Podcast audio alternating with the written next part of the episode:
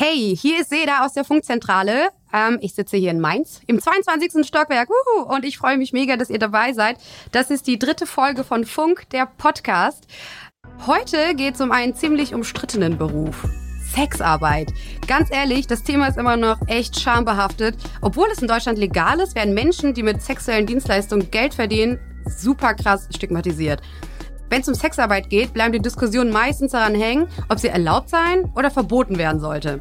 Ein Aspekt wird aber fast nie behandelt und ist auch noch heikler. Denn viele Sexarbeiterinnen haben natürlich auch ein ganz normales Leben und viele haben auch Kinder. Und was das mit den Kindern macht, darüber sprechen wir heute. Denn ich habe nämlich Caroline von der Gröben bei mir. Sie ist Reporterin bei unserem Reportageformat Y-Kollektiv und hat einen Film über die Kinder von Sexarbeiterinnen gemacht. Ich will von ihr wissen, wie war das, im Rotlichtmilieu zu recherchieren? Wen hat sie dort getroffen? Und hat sich ihr Blick auf Sexarbeit durch ihre Recherche verändert oder nicht? Hey Caro, cool, Hallo. dass du da bist. Ja, ich freue mich auch sehr, sehr hier zu sein. Wie geht's? Also mir geht's super. Ich bin auf jeden Fall richtig hyped auf unseren, auf unseren netten Talk. Ähm, ich hoffe, dir geht's auch gut. Ja, total. Ich freue mich, dass wir jetzt noch mal ein bisschen zum Thema quatschen. Ähm, ja, und freue mich, dass du mich eingeladen hast. War ja auf jeden Fall auch eine super spannende Reportage, die ihr da hattet. Also, vorher habe ich mir gedacht, mh, ich kram mal so ein paar Hardfacts zusammen. Einfach, damit wir alle so grob auf demselben Level sind und halt wissen, wenn wir über Sexarbeit reden, über was für ein Framing wir da quasi sprechen können. Und zwar, in Deutschland ist Sexarbeit nämlich seit 2002 legal. Offiziell gab es 2020 rund 25.000 angemeldete SexarbeiterInnen. Und je nach Statistik geht man aber von bis zu eine Million Menschen aus, die wirklich in diesem Gewerbe arbeiten. Und super viele Leute sprechen trotzdem einfach nicht über diesen Beruf. Es ist halt quasi immer noch so, dass es kein offen Tabuthema ist. Und noch schwieriger daran ist es ja, das hat man ja auch an der Reportage gesehen, besonders an die Kinder von den Sexarbeiterinnen heranzukommen. Und es ist ja aber auch irgendwie klar, dass darüber halt auch gar keiner sprechen möchte, weil ich stelle mir das auch gerade vor, wie das halt in der Schule gewesen wäre, wenn mich jemand fragt, was meine Mutter denn für einen Beruf hat. Kann man das einfach so beantworten? Weiß man das vielleicht halt überhaupt selber? Irgendwie sind diese Kinder oder irgendwie wirken diese Kinder total unsichtbar.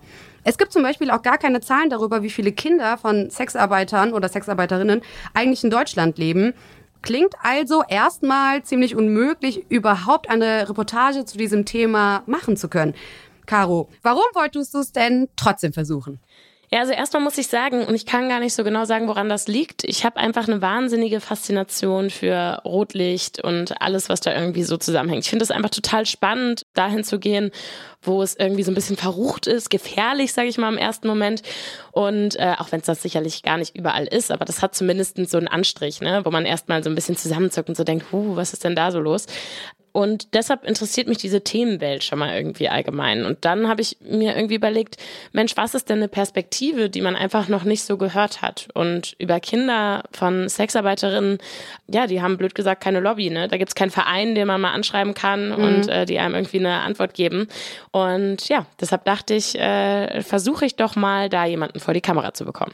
Macht es das tatsächlich auch irgendwie zu so ein bisschen zu einer persönlichen Challenge? Weil das ist ja auch also das ist ja auch echt ein Rechercheaufwand. Ich bin mal ganz ehrlich, das ist ja nicht nur fünf Mails irgendwie schicken an einen Verteiler oder an drei Verteiler, sondern das ist ja alle möglichen ProtagonistInnen persönlich, direkt, individuell anschreiben zu müssen über unterschiedliche Kanäle. Total, das macht's mega zur persönlichen Challenge. Und ich glaube, es ist auch ganz normal, dass man sich dann eben, wenn etwas so einen großen Aufwand hat, dann muss das halt was sein, wofür man auch brennt und was man irgendwie auch spannend findet, äh, aufzudecken. Also, und da ich mich, wie gesagt, dafür irgendwie einfach begeistern kann und dafür interessiere, war das dann, ähm, ja, ein ganz gutes Themenfeld, um da eben viel Zeit reinzustecken.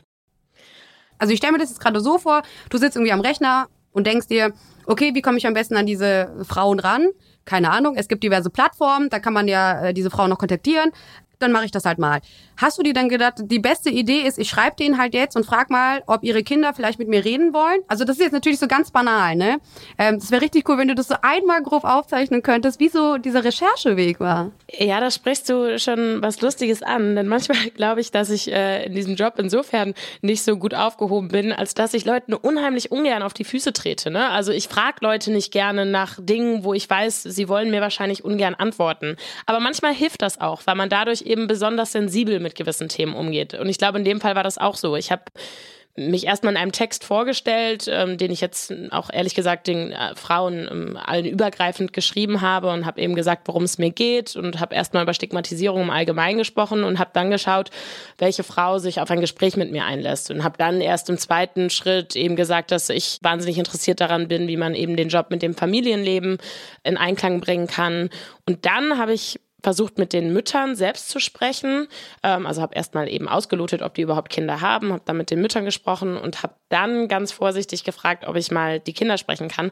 Aber ich sage dir ganz ehrlich, das bleibt auch unangenehm. Also ich habe mich da oft gesehen, wie ich das Telefon in der Hand hatte und so ein bisschen die Augen zerkniffen habe, während ich gefragt habe, sorry, kann ich vielleicht mal mit deiner Tochter darüber sprechen? Ne? Weil das ist halt super mhm. intim, es ist super Weißt, Sexarbeiterinnen sind ja wie, wie andere Mütter auch, sag ich mal, ne? Und da sind die Kinder oft das Heiligste. Insofern ähm, ja. finden die meisten es wahrscheinlich nicht so cool, wenn jemand Fremdes irgendwie fragt, hey, darf ich mal mit deiner Tochter darüber reden, wie das ist, dass, äh, dass ihre Mutter irgendwie eine Prostituierte ist. Ja klar, also egal welcher Beruf das halt, glaube ich, letztendlich wäre, ich glaube, für viele wäre das halt eben auch einfach diese Hürde, warum soll ich denn halt jemanden Fremdes jetzt gerade überhaupt in meine eigenen vier Wände, in, meinen, in meine Comfort Zone, in meine Privatsphäre gerade reinlassen und diese Person irgendwie mit meinen Kindern über X, ja, sei es halt, was auch immer es ist, irgendwie sprechen lassen. In den ersten paar Minuten der Reportage sieht man ja auch schon, dass du echt Schwierigkeiten halt hattest, grundsätzlich überhaupt diese Frauen und Kinder zu finden. Und dann hast du irgendwie noch gesagt, jetzt bin ich gerade in Trier angekommen. Ja, und ich wurde jetzt gerade versetzt. Kam das irgendwie öfter vor und hattest du dir eigentlich grundsätzlich beispielsweise die Reportage, die du jetzt letztendlich gemacht hast, anders vorgestellt? Weil du hattest ja anscheinend ne, die erste Ansprechperson, die hast du äh, recherchiert, dann habt ihr einen Termin ausgemacht und dann wolltet ihr euch treffen und dann bist du da, aber die wird dann halt letztendlich abgesagt. Das heißt, hat sich an deinem Grundkonzept von dieser Reportage hat sich da irgendwas verändert? Oder wie hat sich für dich dann halt letztendlich nach dieser Absage die Reportage noch entwickelt? Ja, es hat sich dadurch natürlich total viel äh, geändert. Also es war so, ich bin eben nach Trier gefahren und dann hat sich die Protagonistin nicht mehr gemeldet, wollte nicht mehr mit mir sprechen. Wir sind dann erstmal spontan von Bordell zu Bordell gelaufen, was natürlich auch eine Aufgabe ist, wo man sich nicht so unbedingt wohlfühlt. Gerade, mhm. das ist die gleiche Thematik. Man kommt mit einem sehr sensiblen Thema dahin und äh, muss dann eben da anklopfen und sagen, hallo, äh, arbeiten hier Frauen, die Kinder haben. Das ist schon ein komisches komisches Gefühl. Ähm, wobei ich auch da sagen muss, es war eigentlich überraschend, wie wahnsinnig positiv da die Antworten ausfielen. Also es wollte zwar keiner mit uns vor der Kamera sprechen, aber es war nicht so, als wäre man da unfreundlich zu uns gewesen. Das ist mir auch nochmal ganz wichtig zu betonen, weil ich glaube, Rotlicht hat auch gerade, weil man damit keine Berührungspunkte hat, oft sowas Verruchtes, Gefährliches und das hat es sicherlich auch in der ein oder anderen äh, Nische. Aber grundsätzlich habe ich da sowohl in der Recherche vorweg als auch vor Ort durchaus eine große Offenheit gespürt. Klar, dass man dann am Ende äh, trotzdem Probleme hat, jemanden vor die Kamera zu kriegen, ist natürlich nochmal was anderes. Was ein bisschen schade war, weil du mich ja gerade gefragt hast, was sich an dem Film verändert hat. Bei so einem komplexen Thema braucht man eigentlich mehrere Perspektiven. Einerseits, um klarzumachen, dass es verschiedene Perspektiven gibt. Solange man nur eine Perspektive abbildet, bleibt beim Zuschauer manchmal sowas hängen nach dem Motto, ach, dann äh, gilt dieser eine Fall für alle. Umso verschiedener die Einblicke sind, die man geben kann, desto mehr wird halt eben auch klar, dass es ganz unterschiedliche Blickpunkte gibt. Und das war in dem Fall jetzt einfach nicht möglich. Wir haben in Trier das Beste versucht, haben da leider niemanden vor die Kamera gekriegt und mussten dann eben auf diese andere Protagonistin, die ich im Vorfeld auch schon ja, kennengelernt hatte, mussten dann mit ihr und ihrer Tochter Vorlieb nehmen. Aber okay, also zu denen kommen wir jetzt gleich ja nochmal. Also was heißt überhaupt nochmal? Also über die sprechen wir gleich definitiv noch. Ich habe mir jetzt gerade gedacht, du hast es jetzt natürlich auch erzählt, ne? ihr seid da wirklich so von Bordell zu Bordell halt gegangen. Erschließen sich mir zwei Fragen. Also erstens, wie war das für dich tatsächlich als Frau zu sagen, jo, ich mach das jetzt und ich gehe jetzt wirklich, also ich klingel jetzt wirklich von Bordell zu Bordell und ähm, stelle mich da halt jetzt hin und frag die, literally. Und zweitens, hast du dir irgendwie gedacht, jo, wenn ich die halt jetzt so ins kalte Wasser äh, schubse, irgendwer redet halt schon mit mir. Also hattest du halt schon so diese Hoffnung oder? Ähm, also erstmal zu deiner ersten Frage. Es war ganz witzig, weil das erste Bordell, was wir ansteuerten, da war ein großes Schild, wo drauf stand Frauen und Kameras verboten. Uh. Und ich stand da mit meinem Kameramann und dachte so, hm, wir sind das perfekte Team hier gerade. ähm, genau, ich bin dann trotzdem reingelaufen und wie gesagt, auch da, die Leute waren eigentlich ganz nett. Zu deiner zweiten Frage, ich hatte ehrlich gesagt an diesem Tag kaum Hoffnung, dass das groß was wird. Aber es geht ja auch gar nicht unbedingt darum, Oder es wäre natürlich ein absoluter Lucky Shot gewesen, wenn wir jetzt jemanden finden, der wirklich auch vor der Kamera mit uns sprechen will. Ne? Aber man versucht dann ehrlich gesagt einfach das Beste draus zu machen. Und das reicht ja auch. Also ich hätte mich ja auch gefreut, wenn jemand einfach ohne Kamera mit mir gesprochen hätte oder eben anonymisiert.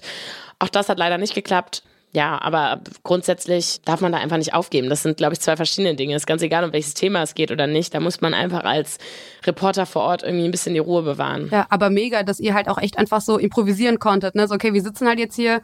Was sind jetzt die nächsten Schritte? Was machen wir halt jetzt? Ne? Also mit Sicherheit war das halt jetzt auch keine äh, 10-Minuten-Fahrt, die du da wahrscheinlich hinter dich gebracht hast und dann in Trier angekommen bist, crazy. Ähm, letztendlich, also es hat sich ja gedreht und gewendet. Äh, auch in Trier wurdet ihr ja dann nicht fündig. Das heißt, du hast dich halt nochmal dran gesetzt und hast ja dann nochmal weiter recherchiert online. Davon hat man ja auch Ausschnitte gesehen in der Reportage. Und letztendlich hast du ja eben die Protagonistin Gina und Lucy gefunden, eben die Sexarbeiterin und ihre Tochter.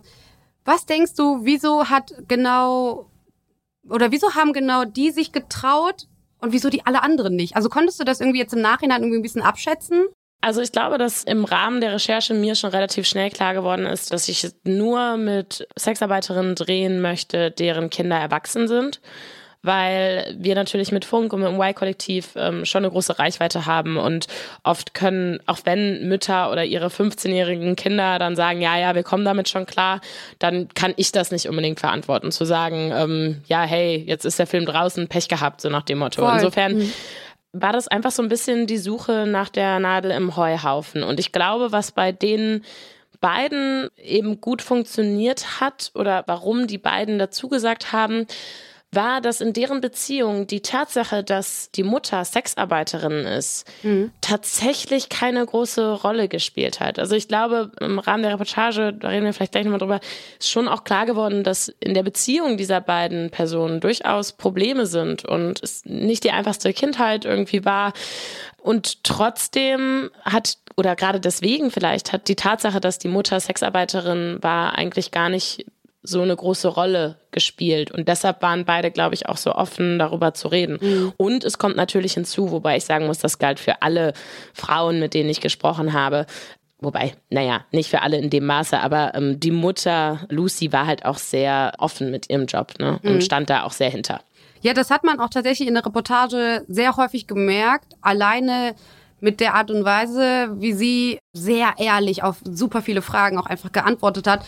Das ist natürlich einerseits, denkt man sich in dem Moment, also ne, wenn man das Ganze jetzt mal wirklich so emotional und ganz, ganz persönlich betrachtet, denkt man sich einerseits, mega fantastisch, dass eine Frau so ehrlich ist und wirklich diese Fragen so straight gerade heraus einfach beantwortet. Und gleichzeitig sieht man einfach nur diese, also Empfehlung ist raus, guckt euch wirklich diese Reportage an. ähm, und andererseits sieht man dann halt einfach, wie diese beiden Frauen gemeinsam in der Küche stehen und irgendwie eine kind of unangenehme Art und Weise zu kommunizieren haben. Genau, ich glaube, an der Stelle müssen wir vielleicht mal die Zuhörer hier so ein bisschen reinholen, ähm, weil viele wahrscheinlich die Reportage ja gar nicht gesehen haben. Ähm, mhm. Und zwar ging es eben darum, dass wir grundsätzlich natürlich darüber sprechen wollten, wie es für die Tochter Gina war, dass ihre Mutter Lucy Sexarbeiterin ist. Ich habe dann eine ganz simple Frage irgendwann gestellt und meinte, wie ist denn euer Verhältnis? Und daraufhin hat sich eine Wand der Ehrlichkeit äh, kam mir entgegen, denn beide guckten sich an, sagten, na ja, es geht so. Also ähm, sie hätten schon viele Probleme gehabt und die Tochter sagte, sie sei eben mehrere Jahre im Heim aufgewachsen. Das wusste ich natürlich im Vorgespräch. Ich hatte aber ehrlich gesagt nicht unbedingt damit gerechnet, dass die beiden so offen vor der Kamera irgendwie auch damit umgehen und vor allem direkt so als erste Antwort äh, auf eine Frage das liefern. Und insofern gebe ich dir total recht. Ich fand auch, natürlich ist manches irgendwie befremdlich, was dann so gesagt wird, wenn jemand so ehrlich antwortet und eben auch Fehler eingesteht. Die Mutter hat gesagt, sie hat Probleme, die Mutterrolle anzunehmen. Das ist ein Satz, den man, glaube ich, sehr, sehr selten von Frauen hört. Und ich finde, das muss man auch anerkennen. Natürlich denkt man da im ersten Moment manchmal auch so, boah, ist sicherlich hart für die Tochter. Andererseits finde ich, man muss das echt anerkennen. Mir hat das auf eine Weise imponiert, dass die so ehrlich mit mir waren. Absolut, das ist total faszinierend. Also ich finde das total schwierig, halt wie gesagt, das einzuschätzen, wenn man das eben aus diesen beiden Perspektiven halt irgendwie betrachten möchte. Ne? Auf der einen Seite haben wir natürlich die super starke Frau Lucy, die ne, so super ehrlich ist, und auf der anderen Seite haben wir für im, also beziehungsweise im ersten Moment die vielleicht verletzlich wirkende äh, Tochter Gina.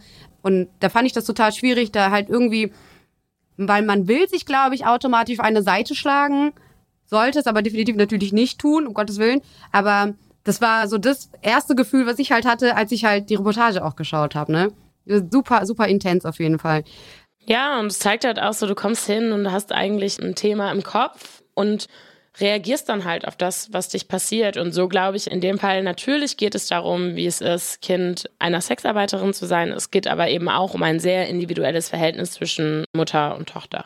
Ja, was ich übrigens auch sehr, sehr ja, beschreibend irgendwie auch äh, genau für das, was du jetzt gerade gesagt hast, fand, war folgende Situation. Da hat Lucy auch ganz ehrlich gesagt, sie hat irgendwann erfahren, also, ne, von einem Jahr auf zwei, dass Gina, also ihre Tochter, jetzt auch selber schwanger ist und auch ihr erstes Kind erwartet.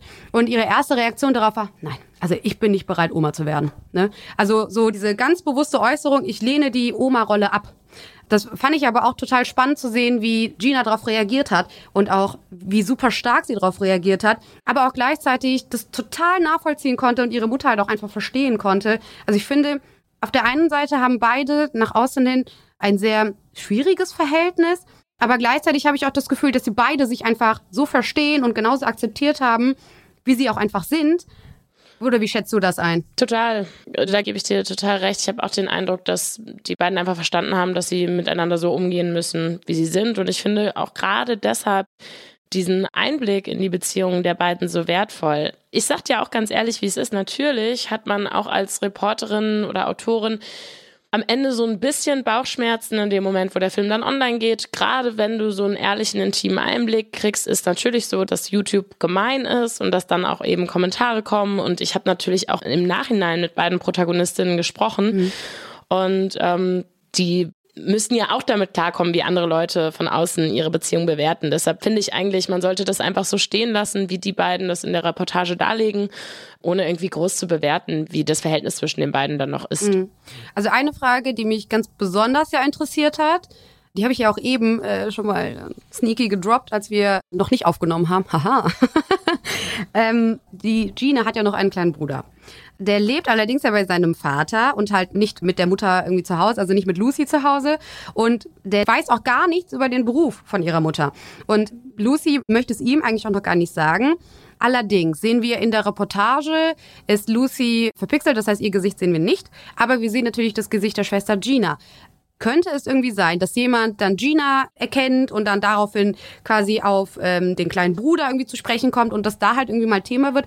Hast du das schon irgendwie gehört, jetzt irgendwie seitdem die Reportage online ist? Gab es dazu nochmal irgendwie Infos oder ein Update? Also vielleicht erstmal so ähm, als ganz klare Antwort, ja, klar, das kann passieren, definitiv. Und das war den Protagonistinnen auch bewusst. Also wir haben darüber gesprochen und die Mutter hat selber eingeräumt, dass das passieren kann, wenn die Reportage veröffentlicht wird. Also insofern ist das natürlich auch schon so, dass wir als Reporter das irgendwie mitdenken müssen. Aber die letztendliche Entscheidung ne, liegt natürlich bei den Protagonisten selber.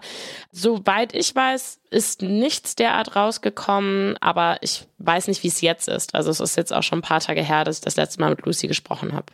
Da äh, wäre natürlich super spannend, wenn es da irgendwann mal ein Update gibt. Aus unerklärlichen Gründen interessiert mich also diese Frage hat mich jetzt super krass interessiert. I don't know why. also, ähm, spannend. Also ich muss ganz ehrlich sagen, ich fand auch echt einfach die Geschichte von den beiden und diese Offenheit, die beide an den Tag gelegt haben und aber auch echt einfach so ihren Mut, dass sie gesagt haben, beide, es ist für uns absolut in Ordnung, dass wir darüber reden, ganz offen, genauso wie es halt ist, fand ich halt so super schön. Wünsche mir auf jeden Fall mehr solcher starken Protagonistinnen in unseren Beiträgen ja, ich, ich ähm, ähm, ja, nee, du ruhig, ich wollte dich gar nicht unterbrechen. Sorry, wir sind voll reingegrätscht mit meinem ähm. Äh, ja, also wirklich, es tut mir jetzt schon so in der Seele, wie ich werde, weil ich nicht super oft ähm gesagt haben. Ähm, ja, ähm, haben es jetzt durch. Ich zitiere dich mal ganz kurz, und zwar ist mir eine Sache am Ende aufgefallen. Das fand ich aber auch super spannend, weil ich konnte mich darin halt auch echt wiederfinden. Und zwar hast du gesagt, auch wenn ich pro Sexarbeit bin, weder Prostituierte noch ihre Kinder verurteilen will, hört meine Akzeptanz auf, wenn es um meine eigene Mutter geht. Und ich kenne das Gefühl und ich kann das absolut nachvollziehen, weil unsere Toleranzgrenze hört ab einem gewissen Punkt auf, wenn wir das in eine ganz persönliche Relation setzen, egal was es halt ist. Also es fängt bei einer Fehlerkultur an. Wenn du diesen Fehler machst, ist der halb so schlimm, aber wenn ich diesen Fehler mache, dann äh, ist das für mich irgendwie super dramatisch und ach, wie konnte ich das denn halt jetzt bloß tun? Das heißt, man bewertet gewisse Dinge, die einen eher persönlich betreffen, ganz anders, obwohl diese Akzeptanz ja eigentlich da ist. Jetzt im Nachhinein gesehen, wie schätzt du das Ganze ein? Siehst du das immer noch so oder hast du da jetzt irgendwie nochmal ganz anders irgendwie drüber reflektiert oder irgendwie mit anderen Leuten aber drüber gesprochen? Mm, also ich glaube, da muss man den Satz erstmal eben seine zwei Bestandteile, glaube ich, auflösen. Also erstmal ähm, ist mir auch wichtig, wenn wir in diesem Podcast reden, dass ich das vielleicht auch nochmal klarer sage, weil die Frage öfters aufkam unter der Reportage. Grundsätzlich bin ich pro Sexarbeit. Das ist ja auch erstmal nicht die Haltung eines jeden irgendwie. Absolut. Ne? Und das ist auch sicherlich legitim, da unterschiedliche Meinungen zu haben. Aber ehrlich gesagt hat sich meine Meinung da in der Reportage sogar gefestigt, weil ich mit ganz, ganz vielen Frauen gesprochen habe und deren Grund, nicht in die Öffentlichkeit zu gehen, ist nicht, weil sie, oder von den allermeisten ist nicht, weil sie irgendwie das nicht freiwillig machen würden, was sie machen, sondern weil sie halt bevormundet werden und stigmatisiert von einer Gesellschaft, die eben ähm, erwartet, dass sie das nicht freiwillig machen. Und mhm. ich glaube, man macht oft den Fehler, von sich auf andere zu schließen. Und nur weil jemand da sitzt und sagt, ah, für mich ist Schlafen mit jemandem, mit dem ich das nicht möchte, automatisch Gewalt, muss das für jeden anderen auch so sein. Und ich glaube, das ist erstmal, da fängt Stigmatisierung, glaube ich, an, weil man diese Frauen bevormundet und grundsätzlich mhm. ihnen abspricht, selbst Entscheidungen treffen zu können. Auch über ihren Körper, auch über ihren Beruf und ihre Sexualität. Und aus dieser Haltung heraus fand ich diesen Schlusssatz eigentlich ganz treffend, weil man sich eben doch nicht davon freimachen kann, egal wie mhm. die eigene Mutter ist irgendwie was anderes und das soll auch gar nicht rational sein. Also dieser Satz, das ist völlig in Ordnung, dass man über den stolpert und sich so denkt, hä, was denn nun? Ja, ja. was denn nun? So geht's mir auch, so geht's ja. mir auch. Ich will da, ich will da eigentlich nichts gegen haben und trotzdem finde ich den Gedanken, dass meine Mutter irgendwie mit Fremden schläft für Geld, das möchte ich nicht irgendwie. Also das heißt ja auch nicht, dass man das dass man das nicht irgendwie auch äh, hinkriegen würde, wenn es so wäre. Genau, man lehnt es ja da nicht kategorisch ab. Genau, ne? genau. Ich meine nur, das, das wollte, sollte einfach so ein ehrliches Fazit sein nach dem Motto, ähm, ach, ich merke, gerade im Umgang mit Kindern von Sexarbeiterinnen, damit hätte ich am Ende doch meine Probleme. So. Ja, aber ich glaube, das ist auch ganz gut oder das spiegelt das tatsächlich ganz gut wieder, auch wie zwiegespalten unsere Gesellschaft da halt eigentlich ist und wie unsere Gesellschaft damit auch umgeht, weil auf der einen Seite ist es erlaubt, in den meisten Fällen, oder ich würde jetzt mal sagen, grundsätzlich viele, Fun Fact, ich habe keine Fakten, viele, die meisten, gegebenenfalls eventuell, äh, sind auch eher pro Sexarbeit, ja, weil man sich halt denkt, irgendwer muss es ja machen. Und auf der anderen Seite will niemand eigentlich so richtig was damit zu tun haben, auch in den seltensten Fällen wollen so die Sexarbeiterinnen an sich irgendwie darüber reden. Das heißt, es ist auch da irgendwie ein super krasses. Es gibt keine Lobby ja. im Prinzip. Ne? Es gibt halt genau, niemanden, genau, ja. der, der für diese Gruppe Lobby betreibt. Es wird halt viel darüber gesprochen. Das ist vielleicht noch eine Sache, Entschuldige, man kann es ja, ähm, aber eine Sache, die ich gerne noch sagen wollte, weil ähm, während wir hier gesprochen haben, haben es vielleicht auch ein paar Zuschauer gemerkt, ich habe immer wieder Prostituierte gesagt. Und das ist ja eigentlich ein Begriff, den äh, auch viele Leute ablehnen und sagen, äh, man soll mhm. Sexarbeiterin sagen. Ehrlich gesagt, muss ich gestehen, in unserem Gespräch gerade ist es mir auch eher rausgerutscht. Aber der Grund, warum ich das in der Reportage zum Beispiel gesagt habe, ist ganz klar, weil Lucy sich selber als Prostituierte bezeichnet. Und ich finde, manchmal mhm. hat es so was Elitäres, wenn irgendwelche Leute die zum einen dann oft sowieso auch gegen Sexarbeit sind, ja, dann entscheiden übrigens, das heißt nicht Prostituierte, aber die Betroffenen selber quasi denken, ja, was irgendwer darüber entschieden hat, wie ich mich jetzt nennen darf, das ist bei mir gar nicht angekommen so, ne? Und deshalb habe ich den Begriff da auch verwendet. Da kann man sicherlich drüber streiten, aber nur um das nochmal klar zu machen, warum ich durchaus auch Prostituierte sage. Ja, super nice, dass du das halt auf jeden Fall noch gerade mit reingebracht hast, weil das ist uns tatsächlich auch aufgefallen. Wir haben uns halt gedacht, so, okay, ja, was denn jetzt? Ne? Weil in der Reportage werden ja auch beide Begriffe benutzt. Wir haben uns jetzt für Sexarbeiter, Sexarbeiterin tatsächlich entschieden. Aber ich gehe da halt auf jeden Fall ganz mit dir mit. Super, nice. Vielen Dank auch, dass du das äh, nochmal hier erklärt hast. Mega. Ich glaube, ich habe fast gar keine Frage mehr. Was heißt fast? Ich habe gar keine Frage mehr. ich habe fertig. Also ich muss ganz ehrlich sagen, für mich war das auf jeden Fall eine super spannende Reportage auch. Das heißt, das ist jetzt tatsächlich die zweite Empfehlung. Bitte schaut sie euch an. ähm, Fun Fact. Richtig nice. Ich habe nämlich einen Fun Fact mitgegeben bekommen.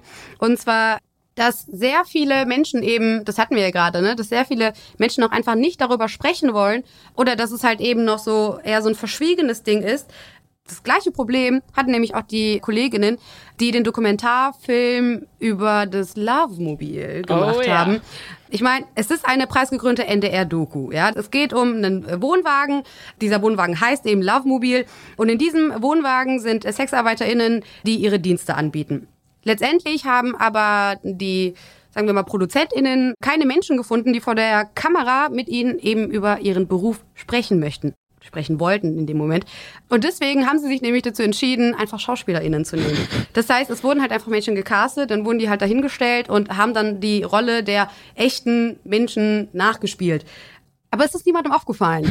Bis unser Format Steuerung F tatsächlich das, also unser Reportageformat Steuerung F, bis sie das eben aufgedeckt haben. Und die haben auch ein super spannendes Video drüber gemacht. Aber das zeigt, glaube ich, halt auch nochmal ganz, ganz spannend wieder auf, bis wohin einfach unsere Grenzen gehen. Ne? So wir Menschen, Menschen machen A, Menschen sagen A, aber ob sie das halt eben in die Öffentlichkeit tragen, das ist halt nochmal wieder eine ganz andere Sache.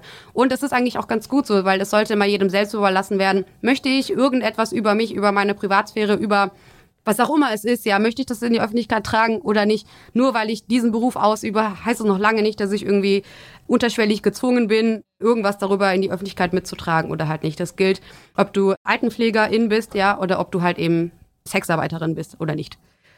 Ja, nice. Also ich bin sehr froh, dass deine Reportage äh, nicht mit Schauspielern war. wenn, ich, wenn ich das so sagen darf. Ähm, ich fand, das war eine sehr schöne, ähm, sehr nahbare Dokumentation einfach. Vielen, vielen lieben Dank für dieses tolle Gespräch. Bevor wir uns jetzt gleich verabschieden, bitte eine Empfehlung von dir. Ja, äh, ich würde da ganz frech äh, auf unseren eigenen Podcast hinweisen. Das Y-Kollektiv hat nämlich auch einen Podcast und ähm, ein Kollege, von, genau, ein Kollege von mir, Nico Schmolke, der hat schon eine wahnsinnig gute Doku über Chemsex gemacht, die auch auf YouTube zu sehen ist, also über Menschen, die gerne auf Drogen wilden Sex haben. Und der hat dazu auch eine Podcast-Folge gemacht und das war einfach so eine krasse Recherche und so interessante Einblicke, dass sich das wirklich, wirklich lohnt. Äh, ja, hört euch die Folge an über Chemsex vom vom Y-Kollektiv Podcast. Nice, danke dir. Dann gebe ich auf jeden Fall noch eine Empfehlung raus. Und zwar auf jeden Fall Frühlife Crisis mit Parshad. Ich war mal ein Hater. Und dabei redet sie darüber oder sie fragt sich, sind Menschen von Natur aus veranlagt zu haten? Denn Parshad geht nämlich der Sache auf den Grund und erzählt offen und ehrlich über ihre Vergangenheit, in der sie nämlich zum Beispiel freizügige Frauen im Internet gehatet hat. Hm. Und ich finde das halt super strong, das halt überhaupt mal zu machen. ja. Richtig geil. Super, danke dir, liebe Caro. Das hat sehr viel Spaß gemacht. Also Y-Kollektiv heißt dein Kanal mhm. auf Insta und auf YouTube und als Podcast. Schaut da auf jeden Fall vorbei, liebe Leute. Und wir sind auf jeden Fall ganz gespannt auf die nächste Reportage mit dir. Danke sehr. Ich freue mich auch schon und ähm, ja, hat Spaß gemacht hier zu sein. Vielen, vielen Dank. Und zum Ende, das ist ja erst unsere dritte Folge und wir freuen uns mega auf euer Feedback. Also schickt uns super gerne Feedback und Anmerkungen per Mail an der podcast@funk.net. Oder ihr schickt uns einfach eine DM. Slidet einfach in unsere DMs auf Insta an Funk, bitte. Ja, vielen lieben Dank. Ich hoffe, es war in Ordnung. Es war jetzt auch meine erste Folge. Be nice, be kind. so, Freue mich aber trotzdem auf jeden Fall über euer Feedback. Das war die dritte Folge Podcast mit mir. Ich bin die Seda und ich freue mich schon aufs nächste Mal. Ciao. Das war ein Podcast von Funk von Adi und ZDF. Oh, oh Gott. Und das hier ist ein Panther.